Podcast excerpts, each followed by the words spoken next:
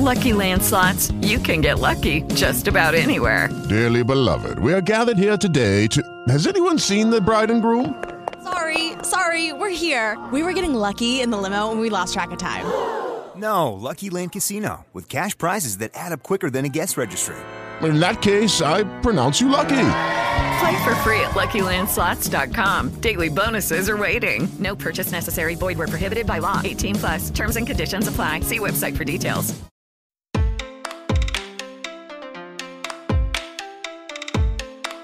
Por acaso você já foi impedido de exercitar sua fé? Segundo reportagem de 2021 da CNN Brasil, mais de 1.300 crimes cometidos no estado do Rio de Janeiro em 2020 podem estar ligados à intolerância religiosa. Isso significa que, mesmo a religião sendo considerada por muitos como algo essencial em suas vidas, capaz de dar sentido às suas existências, a violência por motivos religiosos ainda é comum. Essa consideração da importância da religião ocorre por ela envolver sentimentos e convicções que marcam a experiência religiosa de uma pessoa. Um desses sentimentos é a fé, que representa a interação entre um indivíduo e aquilo que ele considera como sagrado. Mas o livre exercício da fé, envolvendo a prática de cultos e ritos religiosos, enfrenta desafios. Sendo assim, para entender sobre esses desafios e saber como lidar com eles, hoje vamos conversar com o Roberto Quiroga, sócio-diretor do Matos Filho.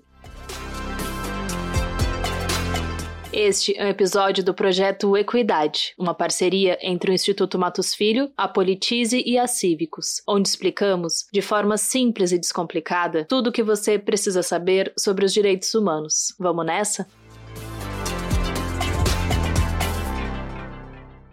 Olá, Roberto. Muito obrigada por participar e contribuir aqui com a gente no projeto Equidade. Flora, eu que agradeço. É um prazer aí estar com vocês, discutindo temas aí tão importantes nesse projeto muito legal que é o Equidade. Roberto, para a gente iniciar, o que, que a gente pode considerar como fé? Existe um conceito para essa palavra? Então, acho que fé é um conceito aí muito amplo, né? Mas ele parte da ideia de confiança, de crença, de você ter credibilidade. Então, a fé, é, de uma certa forma, é um sentimento que a gente tem, um sentimento de confiança em algo, em algo que pode ser divino, mas algo também presente, ainda que eventualmente esse alguém ou esse algo não seja algo verdadeiro, que se comprova a veracidade. Por isso que a fé decorre justamente dessa crença, né? desse algo a mais que você, independentemente da veracidade ou não, você entende que aquilo existe e é importante para você.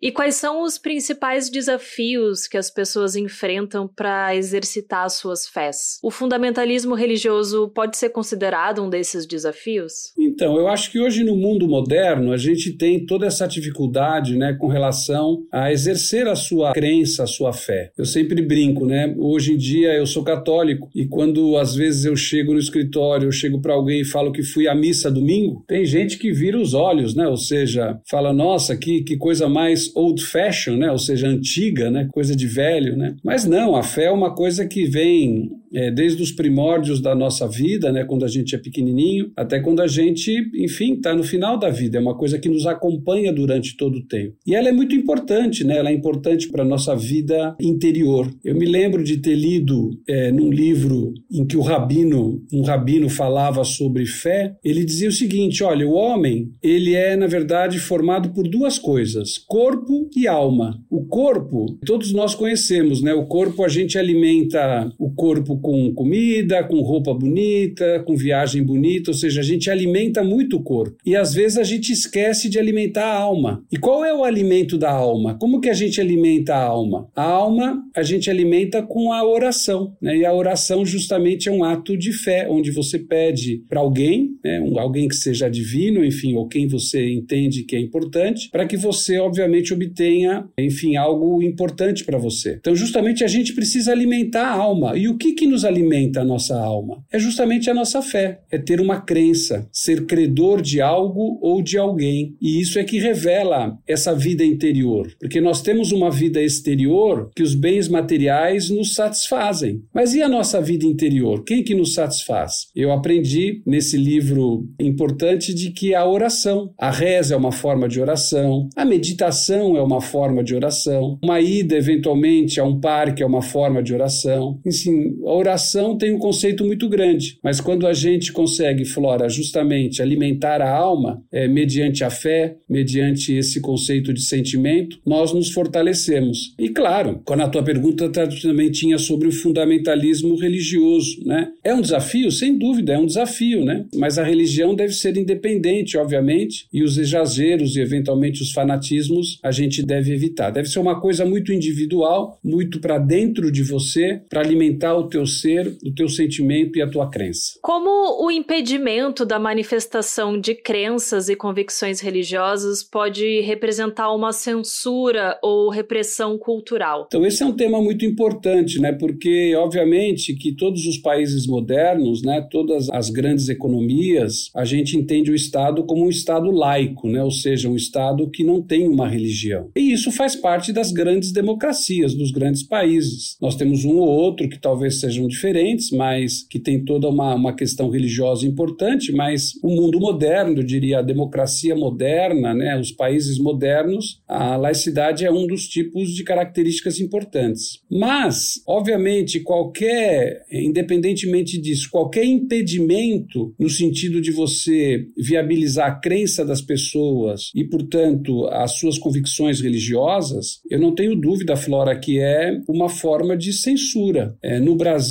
isso está muito claro na nossa Constituição, onde a liberdade religiosa ela é prestigiada no texto constitucional. E liberdade religiosa quer dizer você poder exercitar todas as suas iniciativas, todas as suas tradições, todas as suas atividades de forma independente, autônoma e, portanto, livre. É claro que há limites, né? Da mesma forma que você pode exercer a sua fé na sua religião específica, você não pode também ingressar no direito dos outros, né? naqueles que eventualmente é, atendam isso de uma forma clara e evidente, ou seja, a liberdade religiosa ela deve ser prestigiada por intermédio de todo o exercício necessário para ela. Da mesma forma, essa liberdade ela não é plena, né? Não existe liberdade plena, né? Existe um professor de direito que fala o seguinte: ser livre é estar no direito. O que quer dizer isso, né? Toda liberdade ela é limitada, toda liberdade ela é restritiva. Não existe liberdade total. Então as religiões, o exercício da religião também tem que obedecer os seus limites, mas em princípio, né, ela precisa ser absolutamente livre, porque senão representa sim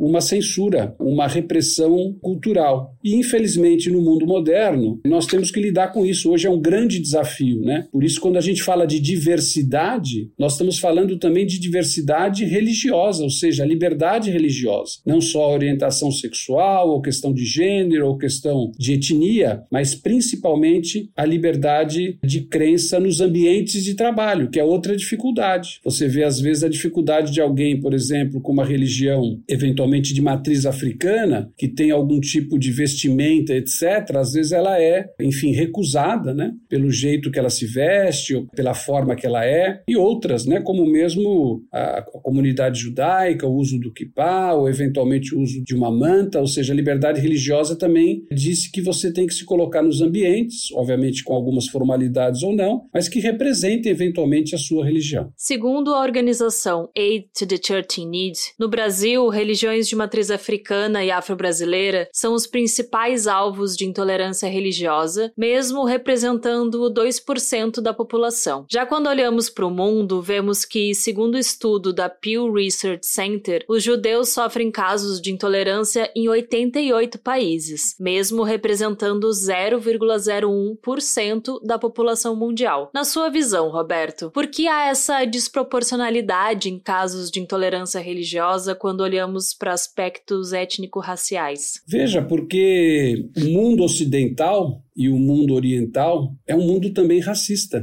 Ou seja, nós estudamos o racismo estrutural, falamos disso no Brasil com muita ênfase, mas o mundo ele é racista. As populações negras no mundo foram escravizadas. Ou seja, nós temos aí talvez 100 anos, 200 é, anos, 300 anos, vamos contar, mas enfim, nós já passamos o período da escravidão, mas o mundo, na sua origem, foi escravocrata, né? E, portanto, o racismo, ele persiste na população ocidental e principalmente na população oriental. E talvez isso decorra justamente essa diferença que você colocou. E existe também um preconceito na medida em que talvez algumas religiões de matrizes africanas e afro-brasileiras tenham iniciativas rituais talvez muito diferentes das religiões, vamos dizer assim, que não sejam afro e afro-brasileiras, né? Você tem algumas práticas que destoam talvez de práticas que sejam comuns. Então hoje, sem dúvida nenhuma, algumas religiões, algumas crenças sofrem uma discriminação muito maior. Você deu o dado aí da comunidade judaica, que nós temos, apesar da, de uma representatividade ínfima é, em termos de população mundial, nós temos em vários países né, questões de repulsa a essas religiões. O que mostra, né, Flora, que o mundo ele é racista em todos os sentidos e principalmente relacionados à etnia, essa questão da população negra no mundo.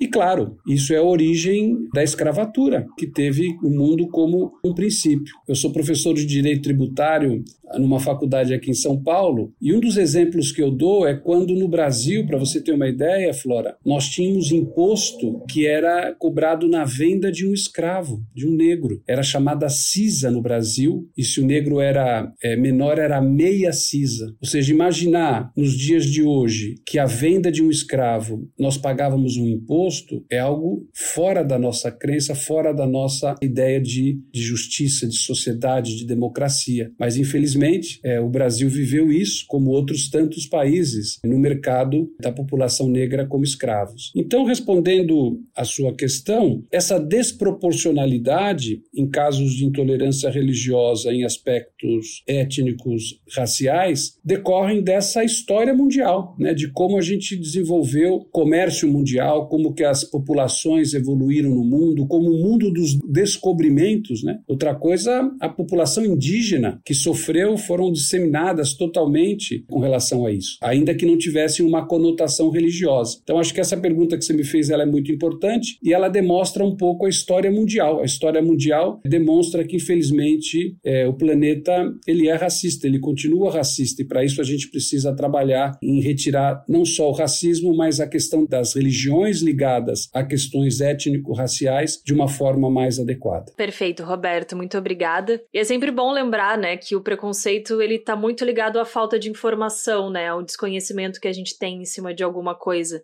Por último, para você, quais são as ações ou caminhos a serem tomados para que esses desafios sejam superados e todos possam exercitar as suas fés? É uma resposta bem difícil, é uma vez que a gente sempre vai ter divergência religiosa, ou seja, por mais que a gente amenize esse impacto, por mais que a gente trabalhe nesse sentido sentido, é claro que sempre haverá um resquício, né, sempre um resíduo de intolerância religiosa. Mas eu acho que nós temos algumas ações, Flora, que podem ser feitas no sentido de tentar eliminar esse mal né, na sociedade e, portanto, eliminar aquilo que a gente não quer ver sendo praticado por uma população contra a liberdade religiosa. A primeira delas é justamente um posicionamento dos estados, né? então do Estado brasileiro, né, dos países em si. Eu acho que um direcionamento dos organismos legais dos países, sem dúvida, ele é, é indutor de uma melhoria na sociedade com relação a isso. Então, é o que eu digo, o Brasil é um exemplo disso, pelo menos constitucionalmente, no sentido de assegurar à população brasileira a liberdade religiosa. Eu acho que isso é importante que o direito esteja ao lado dessa questão que é uma questão sociológica, antropológica e moral. A segunda coisa, eu acho que é a sociedade sociedade civil. A, a união da sociedade civil, por intermédio de todos os seus agentes e todos os seus mecanismos, é muito forte. Eu digo, isso é muito forte. Por exemplo, o terceiro setor, né, o terceiro setor que é justamente aquele das entidades sem fins lucrativos, tem uma relevância muito grande na sociedade, tem uma relevância muito grande na manutenção, na, no resguardo da liberdade religiosa, com todas essas entidades que formam o terceiro setor, de todas as religiões. É claro que no Brasil nós temos aí inúmeras religiões importantes, mas o trabalho feito nessa área é fundamental, ou seja, a sociedade civil precisa se unir ao Estado para justamente garantir isso. E por fim, eu acho que também a gente precisa ter uma grande forma de comunicação na sociedade, por intermédio dos meios de comunicação, por intermédio é, de jornais, revistas, enfim, mídia televisiva, radiofônica, fonográfica, enfim, toda a comunicação no sentido do respeito da prática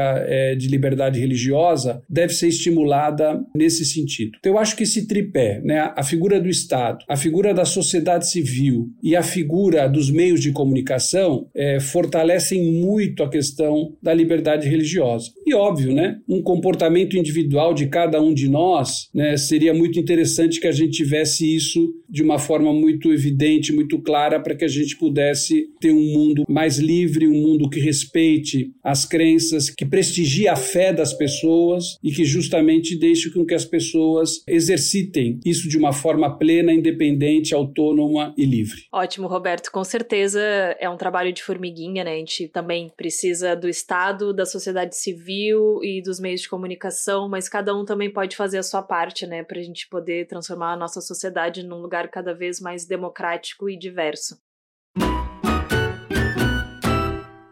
Agora a gente vai para o nosso ping-pong da equidade. E como é que vai funcionar? Eu vou falar algumas palavras ou termos e vou pedir para você, em poucas palavras, me dizer o que, que eles significam para a liberdade religiosa. Primeira palavra é fé. Confiança. Democracia. Liberdade. Justiça. Acesso à justiça. Marginalização. Exclusão total da sociedade. Roberto, para a gente finalizar, você gostaria de trazer alguma reflexão ou uma consideração final sobre o assunto para os nossos ouvintes? Ouvintes? Eu acho que é importante fazer uma pergunta aos nossos ouvintes, que é justamente a seguinte: por que, que a fé alimenta a nossa alma? Por que, que a fé viabiliza com que a gente melhore a nossa vida interior? Até que ponto a fé fortalece o ser humano? Eu hoje, como pai, como, enfim, professor universitário, como um profissional do direito, eu acho que eu não consigo viver apenas alimentando o meu corpo, apenas fazendo as coisas que meu corpo quer. Comprar um bom terno, ter uma boa refeição à noite, comprar aquele sapato que eu adoro, poder viajar é, nas minhas férias, tudo isso é um alimento muito bom,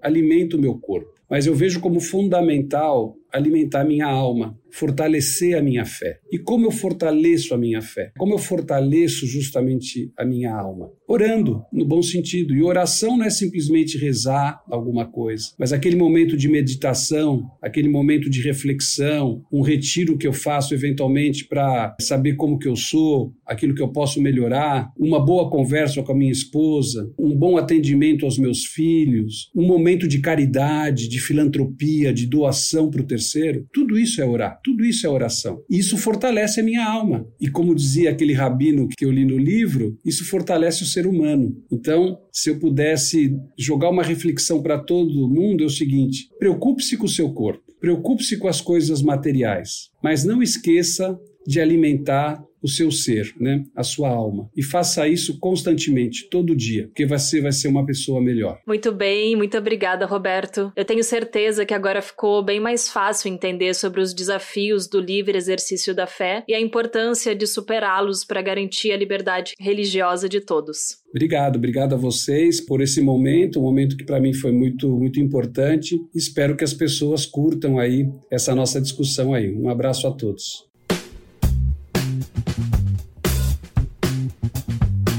A finalidade de uma lei é que ela seja cumprida, beneficiando toda a sociedade e construindo um ambiente mais justo. Esse benefício só é alcançado quando a lei é efetivada na prática e não apenas na teoria. Mas, como vimos no decorrer de todos esses episódios sobre liberdade religiosa, o aparato legislativo e as políticas públicas ainda são falhas em relação às suas implementações. Dessa forma, o livre exercício da fé continua ameaçado, tanto no Brasil quanto no mundo. Sendo assim, além do fortalecimento das medidas legislativas, é importante que todos nós, enquanto cidadãos, valorizemos a diversidade religiosa e respeitemos as nossas diferenças. Com isso, iremos contribuir para uma sociedade mais justa e democrática. Esse é um dos objetivos do projeto Equidade, que busca levar conhecimento sobre os direitos humanos para todos por meio de conteúdos didáticos e acessíveis. Chegamos ao último episódio do projeto. Agradecemos ao Roberto pela participação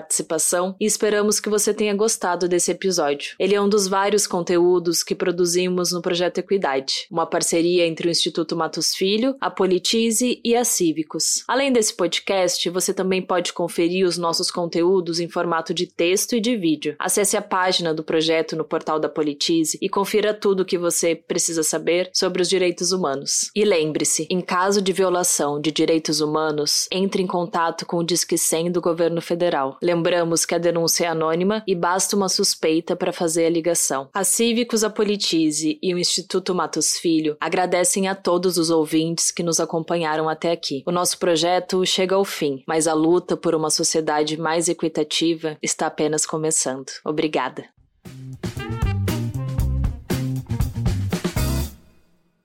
With Lucky Land slots, you can get lucky just about anywhere. Dearly beloved, we are gathered here today to. Has anyone seen the bride and groom? Sorry, sorry, we're here. We were getting lucky in the limo and we lost track of time. No, Lucky Land Casino, with cash prizes that add up quicker than a guest registry. In that case, I pronounce you lucky. Play for free at LuckyLandSlots.com. Daily bonuses are waiting. No purchase necessary. Void where prohibited by law. 18 plus. Terms and conditions apply. See website for details.